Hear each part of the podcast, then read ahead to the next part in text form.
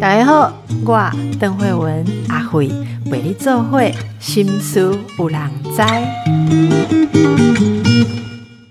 大家好，今天又到了我们介绍新知的单元。今天要给大家介绍的叫做 TikTok 啊，你真的知道什么叫做 TikTok 吗？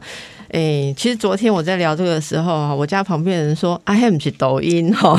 这这算了，我们还是来问了解的人好了。今天的来宾是呃两位，一位是易珍啊，刘易珍是风云飞影业董事长，以及石尊远石总监是台湾著名新媒体商业顾问、黑客商学的创始人。我们来欢迎两位。主持人好，主持人好。哎，应该要听到两声好，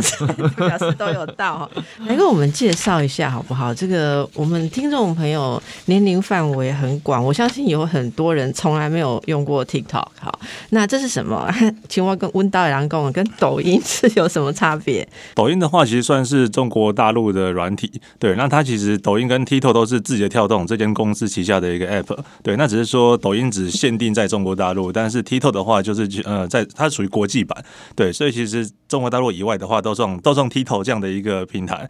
对，所以其实它 logo 是一样的，但是它的受众是不一样的。哇，好简要，好，总监有没有要补充？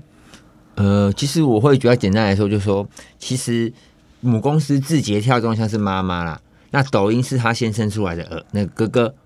然后 TikTok 是他后来生出来的弟弟，哦，所以它是同一个母公司。发展出来的两个产品，那兄弟有类似吗？哦，类似度很高。类似度很高，哥哥的功能很多，弟弟的很少。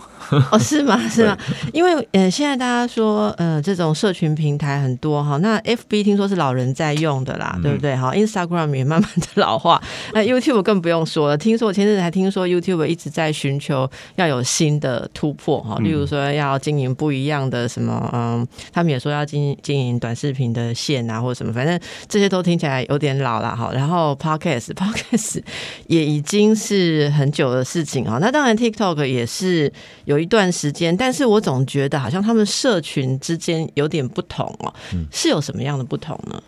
它的话算是演算法的不太一样，对，因为我们看到一般的社群平台啊，都是比如说你已经加入粉丝了嘛，那你可能就常常看到它的一些内容，那那可是你可以选择你要看的一些内容，但是 TikTok 比较不一样，它是官方给你的，就是你在划这个内容的时候，你基本上你没有什么选择权，你就一直划划划，但是如果你平常特别关注哪一些使用者的话，那它其实就会更长的划到你的眼眼前这样子，对，但是它使使用方式的话会。变成比较像是官方给你什么东西，你就会看什么东西。但是因为它的时间非常短，对，所以你会基本上没有什么自觉的一直看下去，也不会排斥它。对，所以你越喜欢什么样东西，你看的越久，他越知道说，哎，你原来对这个东西有有喜爱。对，所以更多的把相关这种东东西给你。对，所以它跟一般我们所常见的社群其实概念不是这么一样。所以如果对于呃使用者来讲的话，TikTok 是一种你不是呃广泛的被。送资讯，它是会针对你量身定做，所以也就是说，你会越吸收你本来喜欢的东西，嗯，对，越强化。对，OK，那在使用上，我们应该怎么样去呃搭配这一些不同的社群软体？你自己是怎么样使用？哦，呃，关于这个部分的话呢，呃，我们现在先把 Podcast 把它先排除开来，好，因为 Podcast 它的功能比较是以语音。语音节目为主，它本身的社交性没那么强。OK，因为社交就是说，你当你看了一个一段音频、一段影像、一个图文，你可以底下跟有看这个内容的人进行一个互动跟交流。可 p a c k a g e 这个属性比较弱一点，很弱吧？对，相对，所以我先把它放在为一个媒体、一个媒介。那在二零二二之前，呃，像 TikTok 跟 YouTube、IG、脸书可能有些差异，但未来。尤其是明年二零二三之后呢，会越来越像。怎么说呢？因为其实，在 YouTube 啊，它去年七月推出短影音这个功能之后呢，它到现在它的那个每天的观看次数已经到三百亿次了。每月使用用户哦，已经有固定去使用 Shoes 这个用户已经破了要十五亿了。所以代表说，短影音这个趋势对于观众来说哈，因为它相变相对阅读起来很容易，相对于图文呢。汉是像长影片，很容易阅读，很好吸收。所以我会发现，我们的赖群组很多长辈都会去传一些短影片，嗯，因为他看懂，他觉得很有趣，要跟我们分享。所以这个趋势不变情况下，加上 YT 它开了 Shoes 之后，效果也非常好。那这套演算法呢，现在 IG 跟脸书，其实脸书大家如果明明显发现的话，现在会推送一个连续短片。有对，它的英文就叫 Reels，它开始也在推这个短语音的功能，所以到明年开始，各个平台当他们都推短语音的时候，它其实本质上会非常像。但是对我们来说才太好，你知道为什么？你只要把短影音的内容做完之后啊，你可以四个平台都发。以前没有那么好的福音哦，现在有这个福音哦。我不用说以前我不同平台我要做不同内容，像比方说以前我们做脸书的，我们要做 YT 长影片有点困难。难度高嘛？毕竟我们要写脚本，请人家拍在后置嘛。可现在你你只要拍，比方说我们现在录一个六十秒的影片，录完之后，你同时 YT、脸书、IG 跟 TikTok 全部可以上。所以总监，你的意思是说，它不但制作成本低，然后可及率高，大家的接受度又高，然后平台。又可以推推送推送，嗯，那所以我们这种节目全部都要请你们这些新专家来帮我们改版掉，因为我们一个小时的要命啊，怎么办？完全不合趋势哦。你可以放台手机在旁边，然后可以把这个影片截成好几段。对，像我们有一个主持人叫许兰芳，对，那他就是自己每每个礼拜都会在他的直播间里面，然后跟大家直播。可直播完之后呢，他会把他的那个直播的影片再截成好几段，比如说一个三分钟、两分钟就一段，然后就变成一个直视的影片，就可以直接放在他的社群上面。对，所以其实算是相当方便的。嗯，而且有个东西补充一下，就是你看全世界，比如现在科技龙头在做什么，都在做电动车。对，因为它这是一个未来的趋势，所以当所有的科技行业不管是哎都在同一件事情的时候呢，表示这个是做对的事情。好，那现在也一样，TikTok 也是在做这件事情，就是全世界在做短影音。为什么大家都学短影音？因为大家已经没有耐心了。以前我们看影片的时候，可能可以看正常的速度的嘛，可像现在没有人喜欢看正常速度。像我至少都一点二五倍，很多人一点五倍。那有时候真的觉得我只想学东西，对，我想两倍，可是两倍听很累，对。但是因为什么？因为你原本把把一个十分钟影片变两倍速听的时候很痛苦，那为什么不能直接听一个就是只有十五秒的影片，那就短音？对，所以其实像现在国外，在美国，在很多地方，他们的短音的那个 TikTok 呃，Tito 的搜寻量，让它的呃用户使用的搜寻量已经超过 Google 了。也就是说，很多人在以前找东西的时候可能用 Google，后来太累了，用 YouTube，用语音比较快嘛。现在也不要了，我要用 Tito。所以比如说，如果今天我新家装潢好了，对，那我可能想学装潢相关的知识，我在 YouTube 上面有可能十呃十分钟只能看一支影片。对，可是我在 TikTok 上面的话，十分钟看二十支影片，对，那我可以学到大量的东西。所以现在很多人已经摒弃传统的影片，然后让学东西的话，或者找娱乐休闲的时候，会来到短音这个市场上面，对，那可以获得更多他想要的一些内容。你可以对短影音做一个定义吗？包括说时间啊，因为如果说是一个本来录一个小时的东西，只是。如果如果不是精华剪接，而它只是切断，那其实我读我不我看十支也等于本来一支长的嘛。可是如果要看十支的得到大量的资讯，这每一支的资讯量，可能它的效率都要比较高，对不对？所以这个到底短音不是说我们习惯，像我们以前做节目都习惯录一个小时，我我相信一定不是这一个小时把它剪成这个六支，这样就叫做短影音嘛？它一定有一些特色，对不对？吸引人的特色或资讯输。输送的方式，因为在你们的著作里面，这个 TikTok 百万流量全公开，这是时报出版社的新书嘛？哦，你们有解释了很多怎么可以 TikTok 呃这个账号经营啊，而且还可以变现哦。那这里面我们就来详细谈一下好了。例如说，它要有什么样的品质，好才可以进入这个市场呢？哦，我再补充一下哈，短影音可能大家现在忽然会有个问题，可能就像我们那个主持人说的一样哈。呃，短影音，你看了现在 T TikTok 嘛哈，它可以让人家上传十分钟的影片，最长十分钟。然后 Reels 其实本身它并没有去限制影片的长度。那以 YT 来说，它的短影音叫 Shorts 嘛，那 Shorts 会限制六十秒的那个长度。所以其实长度是早期大家对它的一个定义，但现在的话，我们可以把它定义成叫做节拍快。那节拍快的话呢，是一个它的一个展现形式，但它本质像刚刚呃我们邓医师有讲到重点了哈，它的资讯密集度高。好，以前我们可能三分钟、五分钟的呃影片，你看完它会有很多补审。大家好，欢迎点击小铃铛订阅我的影片。嗯，今天呢早上起来啊，天气还不错。嗯，我点了一杯咖啡，等一下去上了什么节目？这是以前一般影片的方式，短影音是一上来。你知道为什么明年你千万不要投资店面吗？投资店面的人，你小心有这三个坑，你踩了，你准备一辈子难以翻身。没有废话，对对，每一句都是我要听的。对，嗯所以补充像刚刚那个邓医生讲，就是说，如果像我们 podcast 那么长的节目或广播哈，其实我们等于是一个内容生产商，你只要把你这一小时的内容中，你把精华的那一两三句对话或是句子把它剪出来拼起来，其实它就变成短语音。因为像以很多人来说，他会透过呃连那个不管是像抖音啊，或是像 YT，他会直播嘛。那直播完之后，有些人是直接原片放上去嘛，但有些人会采用就是我把直播过程中的影片，再把它重点的几句话抓出来、抓出来、抓出来，再拼接成新的影片，就变成短影音。对，呃，例如说我在做节目的时候，这件事我就很好奇，是对于各种自媒体，大家以前说 YouTuber 啊，现在说 Podcaster，或者说自己制作的人，如果我们录一个小时的节目啊，如果我自己没有办法去剪精华，上去网嘎一支要五千块，请问这个东西一般要怎么办？所以我们要进入这个新时代，每个人都要自己会剪影片吗？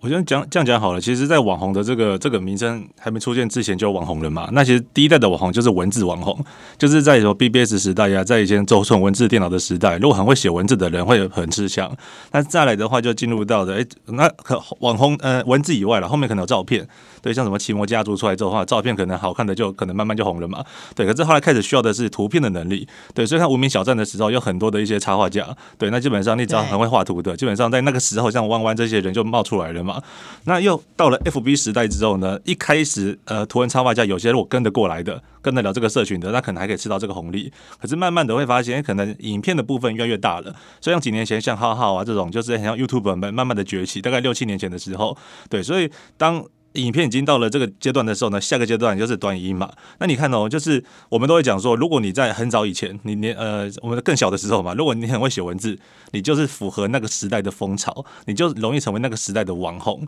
对，那如果后来比如说你会画图的话，会成为下一个时代的那个网红。那现在就是影音的时代，所以很多人呢，其实为什么说大家这个这个门槛很简单，是因为 TikTok 本身它很多内建的一些特效和功能，你根本也不太需要做怎么样的一个一个学习。对，很多人你可能只要上稍稍微摸一次一两个小时你就会了。对，所以它很多东西根本就不，因为像我们的做法，有些是口说类的，可能要自己打文字做字幕，那有些根本不需要，你就是有什么就拍什么，或者直接用它本身的特效或音效就可以直接做一些它的内容。对，所以其实它的门槛变得非常低。所以我们不用再进一个摄影棚、录音室、直播哦千万不要千万不要。甚至你就比如说你最奢的时间，反而不是坐在这个地方的时间，可能是你在公车上的时候，对，然后就顺便讲一下，哎，我告诉大家，然后就可以录一小段东西，就可以变成一支影片了，所以看起来非常的自然。或者说，哎，大家，我现在早上在喝的咖啡，然后就讲一段心理名言之类的，就是你看很简单的生活类的方式去呈现。所以这个东西其实打破一个很有趣的事情，就是你看在传统的时候。摄影的或者是影像类的东西，需要呃大大量的或者是高价的一些软体硬体才可以搭配。比如说我们在摄影棚就知道嘛，一个两三百万的摄影机不可能拿得出来。对对，可是你看现在像我们这样很有简简单的，就是说在大陆有一些那种电线杆的一些工人，他会在那种哎那个超高的一个地方，然后拿着手机，然后说啊我的老老铁们啊，我在这边吃个包子好吃啊，对，然后就开始录起来了。对，可是这种东西在传统看不到嘛，因为没有人会拿那么重的一个摄影机，对业务级的去那个地方，可是我们可以透过一只手机看到全世界的所有的内容。对，所以简单来讲，我们就说，呃，在历史上面，我们所看到的所有资讯都是有钱人留下来的。对，就是以前的有钱人，他们有能力可以留下这些资讯。对，但是那些庶民啊，那些凡平凡的人的东西是看不到的。就是知识的资本主义，对然后没有办法真正达到自媒，对对不对？对，可是像每个都是自媒体嘛，今天因为手机已经越来越做的越来越好了，所以基本上，而且现在又给你了这么好用的一个功能，所以只要打开手机，你随便拍一个东西，都可以把你的生活状态让别人看见。所以，当你今天你的生活的地方可能越越越不是都市，又可能是一些乡村啊、城那种这种城镇的地方的话，那越是大家没有看过的内容，大家就会想看。对，因为平常不会接触到这些东西，但是透过自媒体的方式，你可以让别人看见你的生活。所以有时候可能是一个铁匠，或者一个铁工，或一个工人，他就只是去拍他生活当中的那些工作，哇，好特别哦，从来没看过，对，他就想看的。对比我们这一种穿着西装，然后站在镜头前面这样更更更让人家想看下去。对，所以其实现在为为什么说，哎，自媒体是大家可以跳脱这个贫富差距的一个很大的一个跳板，就是你其实以前你要进 FB 很累嘛。对，FB、YouTube 我们都知道，其实现在那个红利都没了。对，所以其实像我们以往以前的时候，在经营的时候，可能一万块的广告投放，对，可以触及几十万。对，那现在一万块的广告投放触及到一万，对，就是一万多一点而已。对，变成说每每个钱已经被缩水几十分之一了。所以 FB 应该差不多快要完蛋了啦哈。FB 看他对啊，看 看他们现在的目前看起来有点危险呐、对，可是 FB 算是相对比较聪明的企业，因为其实一以前我们来讲说，每个每五年会换一轮，就每五年会换一轮，就是这种呃科技界的巨头。可是 FB 出来之后，他们它有大数据的功能啊，它会去抓全世界各地有哪一个正在崛起的一些公司，它会去想办法收购它。所以 IG 就这样来的，对，但是他发现，哎、i g 怎么？他们只破图片，只破照片，然后却没有那么多文字，结果哎效果那么好，对他们很紧张，所以他们就去收购了 IG 这间公司。所以其实现在的科技巨头基本上都会用这些工具去延续他们的一些命脉，对，但是还是要搭配判断啊，因为像你看 FB 现在很多的心力放在元宇宙嘛，对，可是其实做的很不好，对，所以其实股价可以反映出这件事情来，对，所以 FB 你说会不会怎么样？哎、应该未来有一天有点危险，对，可他们至少现在还是尽力的去控制在某一个程度这样子。其实哦，我觉得今天我们那个 那个我们录音的那个速度跟量，其实都已经是超越我们本来的节奏，对不对？如果是本来的话，刚刚那些量已经可以录完两段了，而且我们现在才要进广告，让大家休息一下。好，请问总监有没有要补充？刚才讲对，然后我要补充一点，就是刚刚邓医生有问，就是说我们是不是要学剪辑？我可以这样说啦，未来我们每一个上班族最好的投资就是学剪辑。为什么呢？因为以后我们每一个在审美的人、看艺术品的人，你都可以下来画画了。因为画画这个技术，我们把它对比成做内容这个技术，就是以前叫做剪辑。剪辑这个技术以前在传统时代，很多功能可能以前要搭配三十个按钮，现在透过软体只要一键就可以把镜头拉近。我们叫关键帧放大放小。以前在做 PR 的后置，它是蛮麻烦的。现在只要一个按钮，诶，我要拉近，用手就拉近、拉远。因为科技的进步，把这个技术的困难度、摩擦性降低了。可能很多人本身他就是对于影片、影音这种的观看逻辑美感很好的人，他既然现在这个技术变变简单了，他就可以去做了。所以它是最好的投资，因为每一个人现在很多店家，因为本身做内容、做影片这件事情，就是本质是你拿时间去换。你要么赚钱赚比较多，你用钱去换；你要么有真的用你的时间去换内容。当然，我们一般人我们不会像是像我有些客户他是医生，整形科医生，我一个刀下来一小时、两小时可能十几二三十万，我这一小时拿来剪片，当然投报率低嘛。那我可以请别人帮我做，可是我们一般人，当你会做内容之后，你可以帮医生做。你的投对对，因为他本质是用钱或是用时间去换。那一般人来说，如果你现在要帮自己加薪的话，像我遇到很多我们辅导的各行各业老板，老板没有时间去，他们可以自己拍完，拍完之后他们没有时间去剪影片。像我认识一个老板，他是做家电清洗的，他说他光他剪影片很简单的，他都要花五小时六小时，但他这个时间他已经可以做很多 case 了，但他可以自己录完，有人帮他剪。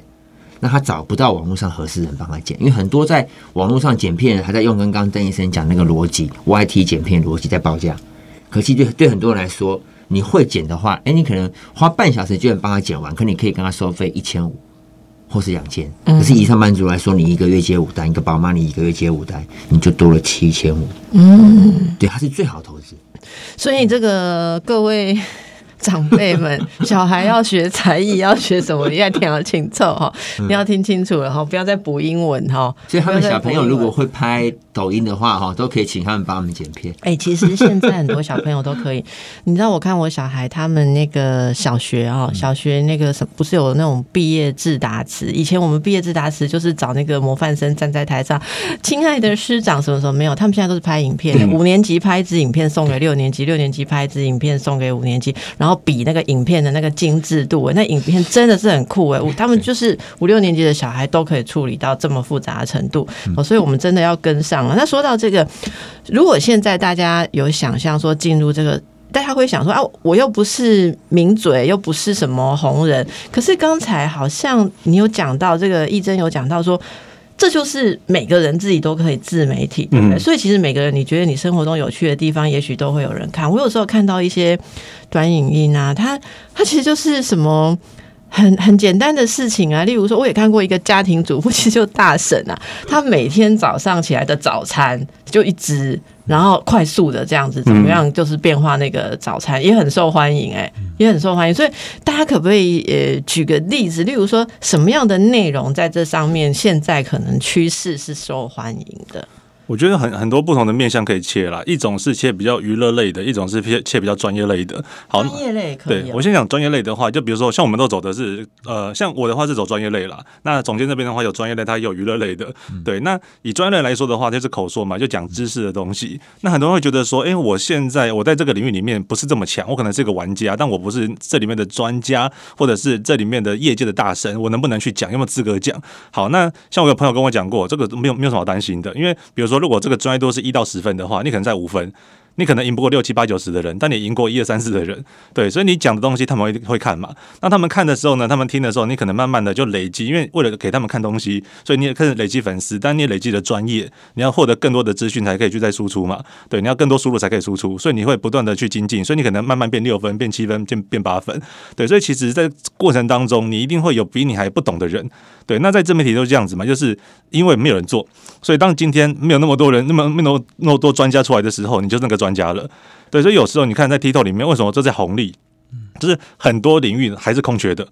很多领域基本上还缺很多专家，对，但是没有人去做嘛。所以其实你只要有这个专业一进去的话，可能就可以补足这样的一个空缺了。对，所以不要觉得自己很像不行。对，其实你像现在在，就算在传统媒体也是一样，传统的娱乐圈也是一样，很多的一些评审啊，说音乐评审什么评审，基本上他们也不是大家公认业界最强的。他们只是敢露脸，然后有有电视员，然后很会接主持人的话，对，所以他们就可以在那个地方获得比较好的成绩。可他不一定是在这里面最专业的那个人，对，所以回到自媒体也是一样，大家也不用妄自菲薄，每个人都有办法在他的领域里面，哎，找出一个自己的一个一个天地这样子。那另外的话，我觉得就是特殊性啊，对，就比如说今天，如果你今天不管是你是什么什么行业的，是什么职位的，你只要能够做出一些别人没有特别去做过的东西，其实它有可能产生不错效果。我举个例子哦，比如说我看过一个国外的人超无聊的的，对他就是。他就是每天就是拍他的下巴，而且下巴是倒过来的，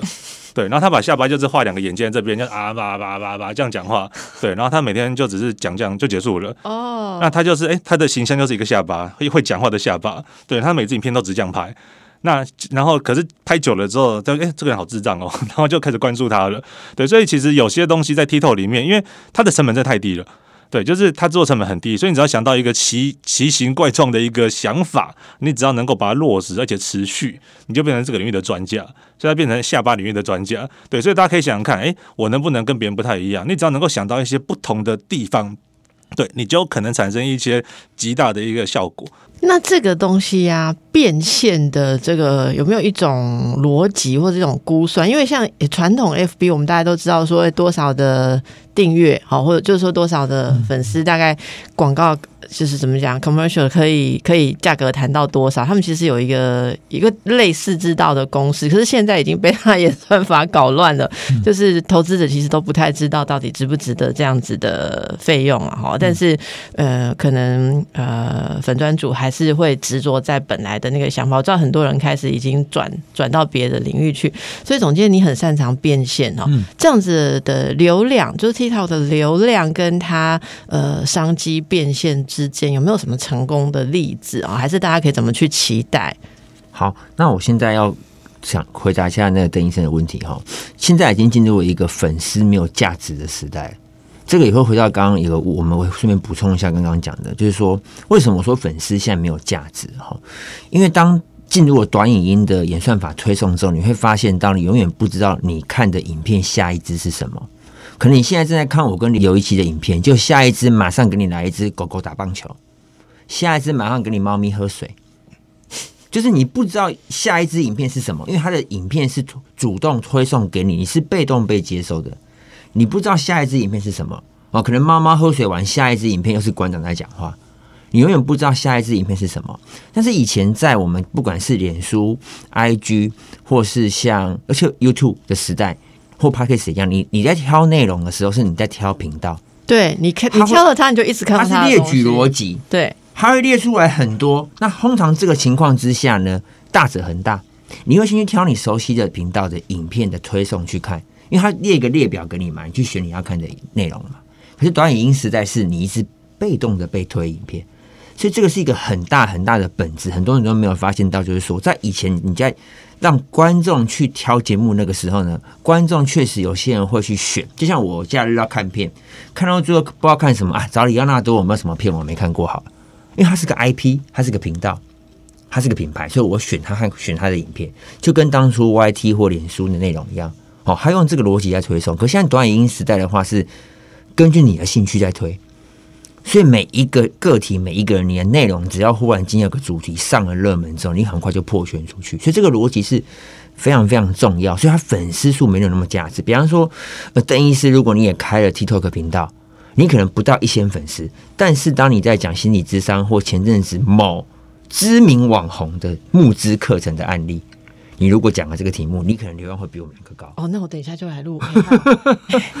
对，他的逻辑不是说今天你粉丝数少，你的内容就会输。意思是不是说他们就是看产品，就是我要的东西，我就我我就是就是有有价值被推送的东西，他就推送，而不是说一个品牌你要把它做到说你的店门有多大，而是你卖的这个东西会不会被？对，简单来说，它蛮暴利的。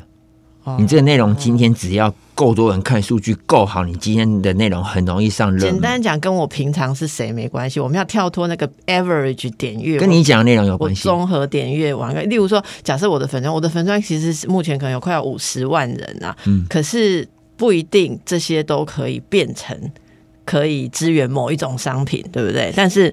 ，TikTok 是不一样的事情，就是你的这一支大家要，它就那那大家要就会被推吗？因为科技始终来自于人性嘛，科技就是演算法嘛，演算法会根据人想看的内容，根据我们每一个人想看的内容优先推荐给你。所以，我们用演绎法来推估的话，如果你要让你的内容被算法推，所以你内容也要懂人性。那人性本质是什么？人性本质，我们简单来说，其实有三点嘛。最底层的真诚、善良跟美德嘛，所以你会发现正能量的影片，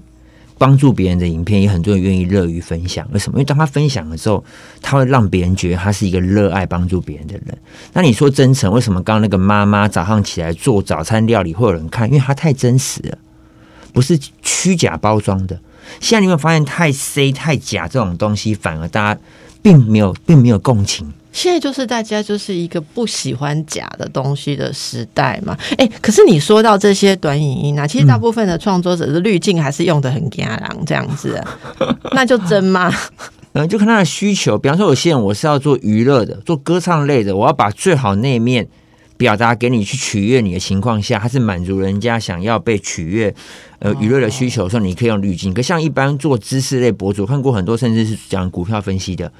他真的完全没有用滤镜，但是他哦，你让我太失望。我本来一直想要注册 TikTok 账号，是因为我也可以像那些直播主要弄一个很美的脸，我从此就重出江湖。这样，居然你竟然告诉我，我要卖 TikTok 还是要用我本来的脸？这是令人太失望。那你可以微用他的滤镜微调就好了。对，微调微调，交给你了就交给你了哈。不是，这是让大家感觉到，其实大家我我知道我们听众朋友里面很多自己非常有才华，对。可是你一生都在某一个专业里面，可是你现在到了中年，你也不想真的一直做到死，做到退休。所以有些人开始想。说，我可不可以自己出来？例如说，我认识的大学的老师，嗯，啊，假设他是助理教授，然后你不讨好老板呐，你就很难升上去。对，然后慢慢的从你的，他就说他从可能从这个专呃专聘，慢慢的会变成一年一聘或是约聘，然后他就想说自己出来，然后他想的其实。其实我觉我觉得没有知道新趋势的人想了，就是说我要写一本书，想办法让那本书红了，然后我就可以开一个专业，然后我就可以开一个节目。或可是你这个做完的话，你就已经八十岁了，根本就非常不适合。所以我们要问一下哦，如果是对于自己已经有点 establish，就是他自己一定在自己的领域真的有一些料，是不是这会是一个蛮好的呃切入点？那就可不可以手把手一下？就是说要怎么样开始？开始当然是去申请一个账号嘛，对不对？这中间会很困难吗？不会，其实邓医生问到重点了，就是说，就是如果有专业的人，他是不是可以去比较去经营自己？对，因为其实刚刚我想补，也想这也是可以回应之前的另外一题，就是说，其实现在做短音的这个成本其实非常低嘛，所以一来就是大家可以去学剪接，但我觉得其实学到某个程度就 OK 了。对，如果你今天是很年轻的人的话，你什么专长都没有，你要想踏入这个领域的话，那当然你要赶快先学这个东西，你会比别人有更多的优势。但如果你是一个专业者的话，基本上剪接不一定是最重要的。为什么？因为他已经把很多的呃，制作的成本变得非常低了。对，就是像比如说我们常用的一个叫 Can 卡的一个一个软体，或者是叫剪映，它也是字节跳动这个 App 呃这间公司啊旗下做的 App 剪接软体，用手机就可以剪接。那它有个很强的功能，就是你只要讲完话之后，尤其像您讲话是字正腔圆的，对，好，那讲话是字正字正腔圆的情况之下，对，所以其实它可以直接透过 App 去。去帮你转成文字。哦，这叫剪映。对，所以像我讲讲，比如我学生实习的时候拍东西多痛苦。对，我们要跟学校借摄影机之后，然后拿一卷袋子，然后去拍。拍完之后的话，还要用电脑一比一的六十分钟影片，六十分钟这样才可以输出出来。对啊，那个事情我也做过。对，然后然后然后然后他的整个剪接的那个软体的功能又那么少，很缺乏。那现在不是，现在小孩子根本没有想过这个画面嘛？就是怎么可能？你要讲什么东西？我不是出生的时候就是有手机了吗？然后当他有意识的时候就可以录东西了吗？只是画质比较不好，但是其实他们完全没有想象过这是什么样的画面，所以对他们来讲，他们对于影片是没有压力的，他们只是哎，就是这是很正常的事情。所以你可以想象，现在的小孩子可能对于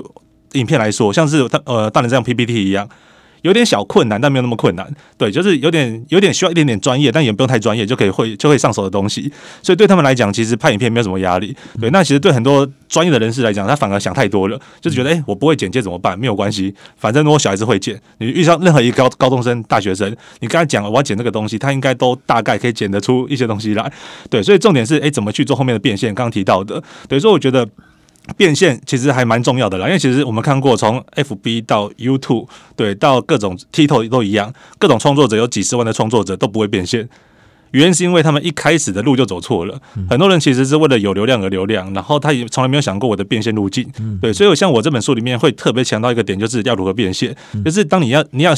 开任何账号的时候，你要先想我的目的是什么？哎，等一下，我们现在大家马上要开账号之前，先让大家喘息一下。我们预定休息一个广告之后进来听怎么变现，这真的太重要。本节目如果能变现，就可以服务更多人，对不对？绝对可以。谢谢，潜力无穷。好，我们继续来请教哈，这个 TikTok 百万流量全公开，好怕今天节目播出之后，所有人都变成那 TikTok 主，但没有那么容易哈。刚才继续说，所以在变现，你说很多人一开始就走错，的确啊，很多人一开始他。可能都没有想说这些事情可以变现哈。你你说，比方像我，我十几年开始在节目上面有一点点知名度的时候，当然就人家就帮我建立了粉钻，然后那时候 FB 的年代，对不对？我们根本就不知道这件事情跟变现有关系。我印象非常深刻，那时候出版社说要做这些哦，最早是真的是部落格。嗯，我最早的部落格在一个叫做麻蛙的地方，你们一定都还没出生。麻蛙对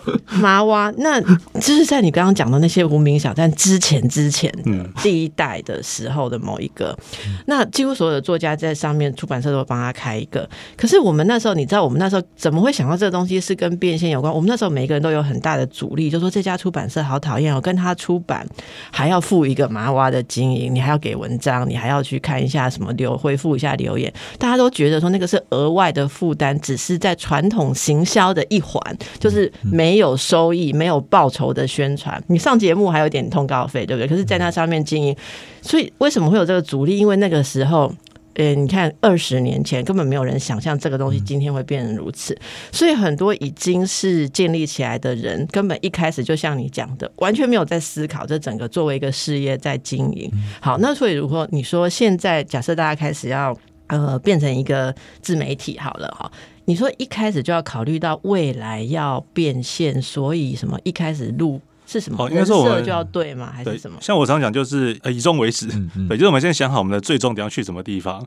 那从这边，然后。呃，才可以开始规划嘛？怎么去去的这整条路的一个路径这样子，对。所以，比如我常遇到一种状况是，比如说一个医生，好，他可能是个医生哦，可能他每他的 T 都在拍搞笑的影片，所以可能有了十万、二十万的流量之后呢，其实大家不知道他的专业，他要干嘛？对，所以他其实就是让人家找他要做做做什么，就是哎拍你搞笑，跟你合拍，可他没有办法回到他自己本业上面。所以你如果是一个真正拍好玩、拍兴趣、对拍开心的而已，对。所以做的做法是你应该要透过有，因为你将会拍搞笑影片，表示你有娱你有幽默感嘛。那你如何把你的专业透过幽默感的这样的形式呈现出来，对，所以一样在讲牙痛啊，一样在讲各种的病病况的时候，你怎么样可以用你的娱乐，然后包装进来，让大家又想看，又是这样的专业，所以看完之后觉得说你这个有趣的医生，好，原来你的专业在这个地方，所以等到我需要看病的时候，我会去找你，对，所以等于说我们其实，在 TikTok 里面就是要如何去快速的包装自己的一个形象，包装自己的品牌，对，那那很多人就是刚讲的，因为多以前呐。从 YouTube 开始到 TikTok 都一样，很多一第一代的这种网红都是学生，为什么？因为他刚讲嘛，他们对影片没有没有没有没有障碍，没有障碍，所以他们其实就开始拍了。这可能是两个朋友，哎呦，一起拍一下，组个团体好了。所以会发现这么多纠纷这样来的，因为大家不是用公司的呃状态去拍开去开频道，没想到竟然红了不。小心红了之后，从来没想过股份问题嘛，然后就就爆了这样子。对，可是他们为什么会？哎，他们因为是学生开始拍了，所以就什么都拍。那因为他们没有自己的专业在，他们就是想想红再说，因为他们总会觉得说红了以后总会有一些机会，总会可以赚钱，所以不管什么方式都可以，所以会出现像小玉啊这种人就慢慢出现了，就是哎，因为这支影片有流量，那我再更夸张一点的恶作剧也有流量，或者有些网美，哎，我只要露多一点就有流量，所以大家其实没有目标，就是为了为了红而红。对，但是我觉得以专业人士来说的话，如果你现在本身你是创业者，或者你有自己很明确的一个业务，对，就是这你就是你的工作，你的置业的话，那你就超适合在这里面开一个账号，然后直接把你的这个自己的置业跟你的名字放在一起，然后变成一个账号的内容，然后专心做这件事情。什么叫做置业跟名字放在一起？比如说，比如说，如果我今天我是一个 B N W 的一个业务，对，然后我超爱车，对，那我可以写说 B N W 六一七，对哦，我一看就知道你跟车对，这样子，比如说，如果今天我有一天我想选择，我想买 B N W 叉六好了，那我想看，哎、有没有一些叉六的影片？因为我去哎、YouTube 看完了，想去 T 头看一下，就发现哎、奇怪，怎么有一个 B N W 叫六一七的人一直在讲 B N W？我看哇，好专业哟，对我就我就去找他了。对，所以其实很多朋友都是一样，他们就是把他的标签、他的名字放上去之后的话，结果全台湾的人都会去慕名而去找他。对，所以我觉得这是很有趣的一个现象，就是现在造网红太快了。对，其实每个人都可以成为网红，而且现在的网红又不是以前那种感觉，现在的网红比较像是真的很垂直。或许在我的我认知的网红，你可能认知他不是网红，因为根本不认识他。可是，在我的领域里面，他就是网红。对，所以其实每个人只要把自己的一小块垂直领域做好的话，你就可以获得很不错的一个收益了。就建议你自己那一块就好。对好，每个人都有一块这样对，不要想通吃，就是在越在社群领域，就是越垂直越好。嗯，你要做的很深，这样子。哦，是真的是不一样的思维。嗯那个总监一直在点头，感觉你有很多的话要说。我、没有，我只要补充，因为刚刚其实邓医生有问我一个问题，我还没有回啦。刚好那个六一七刚刚也有补充了哈，就是说，其实我们讲网络的变现公式哦，它很简单，就是收入等于流量乘以变现。好啊，听不懂哈？对，就是变现，你要拿产品还是要拿服务来变现？那早期我们想到啊，那个拍 TikTok，很多人问我们两个啊，还有没有分广告费给你？你干嘛做呢？因为早期在 YT 时代养了一堆人，因为我只光靠流量，我可以赚广告费嘛。可是为什么靠流量赚广告费这个钱越来越难赚？因为商业本质的价值在稀缺。以前拍影片上传的人少，你就拍你拿流量，你会被分到广告费多嘛？那现在任何人都可以拍，甚至未来 YouTube 还要在二月一号开放短影音秀时也可以分润情况下，真的每一个你家楼下卖面的李阿北很会唱歌，像台中像有一个在苗栗古关叫卖蛋的大叔，他在风景区卖茶叶卖蛋而已哦，那他很会唱歌，唱歌非常好听，他的影片自己这样拍上传平台就七八十万观看。这种人也会跟你抢流量，所以流量分不稀缺了，内容去创造流量不稀缺情况下，你分的广告费就会变少。所以你要去思考是，你你本身产品跟服务如何透过流量这个放大器去杠杆放大。那为什么我们会说，如果你本身在现实生活中你没有明确的产品跟服务的人，你可能很难透过现在的网络自媒体端已经变现。但是你没有流量，确实你会失去一切。因为你就算是有像比方说有些人在实体，我今天是在做推拿的，整户推拿；我在网络我可能是做股票分析的。但是你本身你呃没有流量的话，其实没有人有办法知道你做这个服务跟项目。所以它的变现公司是流量乘以你要拿产品还是拿服务去变现。嗯，所以所以那你说到的这个产品跟服务，其实在传统的模式里面，是不是也适用？有些人不是自己有什么东西，可是我有流量，我可以卖别人托我卖的东西啊。哦，所以我们这本书上有讲啊，你可以去看看平台，它未来会采用这个方式，因为它帮像刚刚邓医生讲的，有些人可能本身他在现实生活中，他的产品跟服务可能不是他的，是他只是帮别人工作打工而已。那他如何透过平台去赚钱？其实平台上面有提供一些变现方式，像最大的一个变现方式就是做拍内容帮商家拍影片嘛，就所谓的电商分润。电商分润嘛，嗯，或是说我今天本身有有一个知识，我的知识可能我针对某一些人的，像不要小看有一些小常识，想比方说你教人家居家如何一次修基本水电如何上手，这种课程你就做出来，可能就线上很短，影音的六堂就可以。这个我我有跟六一七也帮会帮你，因为六一七也很会帮人家开课。这种东西你放网络上面去，等于你就有一个知识产品了。你透过流量就可以把它卖出去。哦，对，所以不一定是说我今天不要再拍那个什么，诶，二十小时的课程了，不要再拍那种。哦，轻量化啊，因为因为其实我觉得很多人认为出书这个观念是对，只是书是在图文更早之前的媒体二十小时还是可以拍的。你看，像艾丽莎莎，对吧？几天的时间，那四千多万嘛，对，所以其实还就是等于说，他也是先透过自媒体，先把他的这个 IP 养大之后的话，再去做后面的变现。对，所以其实变现的方法很多种，那有应该说不同的阶段、不同的变现方式。像我个人很不建议的就是用 YouTube 分润这种嘛，因为它实际上是非常像比如说好，我的电商来说，我的我的比例来看，呃。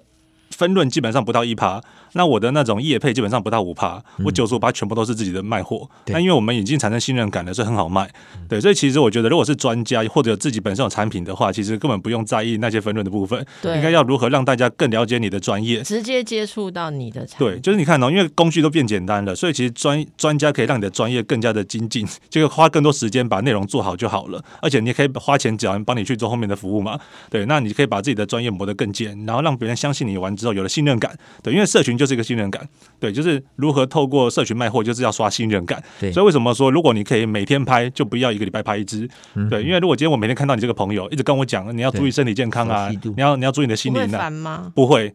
就是他觉得你就是像朋友一样。陪伴。对，就这种哎、奇怪啊，为什么我们唠唠叨叨，我们小孩都嫌我们很烦啊？我们拿去 TikTok，人家不会嫌我们烦，这个对中年人来讲很有趣。为什么？这个对于所有人都是一样啦，就是小孩子永远都会嫌爸妈烦，对，所以小孩子都会到了某个程度之后，可能他已经到了有足够的年纪才会知道有爸妈那么厉害，可在这之前他可能会没有什么感觉，对，但是其实我们不用被小孩子影响，对，那是另外一件事情，对，就是我们还是可以让的，就每个人的专业都是有价值的，尤啊，这其就是我们要出来混的原因，因为没有小孩子要听我们讲话。对，好，那么这个大家可能可以仔细的看，因为我非常推荐这本书。这本书里面还有教你怎么去那个人设，哈，嗯人设 IP 化组成元素，哎、随随便翻一页来讲一下好不好？形象化、标签化、符号化这三个事情不一样哦。不太一样。形象化，我要给形象形象是画面，啊，标签呢？标标签的话，就是你在观众的脑中会跟什么关键词做连接。哦，你们两个的关键词是什么？像我我的我的频道叫六一七行销笔记，对，所以我的关键字就是行销，就是行销相相关的一些知识这样子。啊，你的形象是什么？我的形象哦，我的形象基本上，其实我的形象成功的商业人士又帅，年轻又帅的成功商业人士。好啊，符号化嘞，符号是变成一个 mark 了。像你看他的头发的造型，他一定会抓这样子。从来没有变过，对。反正就尖尖的这样子了。对，啊，你要有一个，你要有一个，你变成某一种符号或象征，然后对吧？比如说今天如果你是是一个，比如说是讲不是讲讲一些比较宗教相关的东西，可以带一个超级大的一个玉佩，哦，超级大的我手机。对啊，这个我会，哎，这个我这个好奇怪哦，所以你第一眼会被他镇住，他在干嘛，然后就会看着看下去所以你看，大家细节可以在这书里面钻研一下。好，那今天的时间只能为大家介绍到这里，会不会红，你就要靠自己。好，好谢谢谢谢两位，祝福大家。谢谢谢。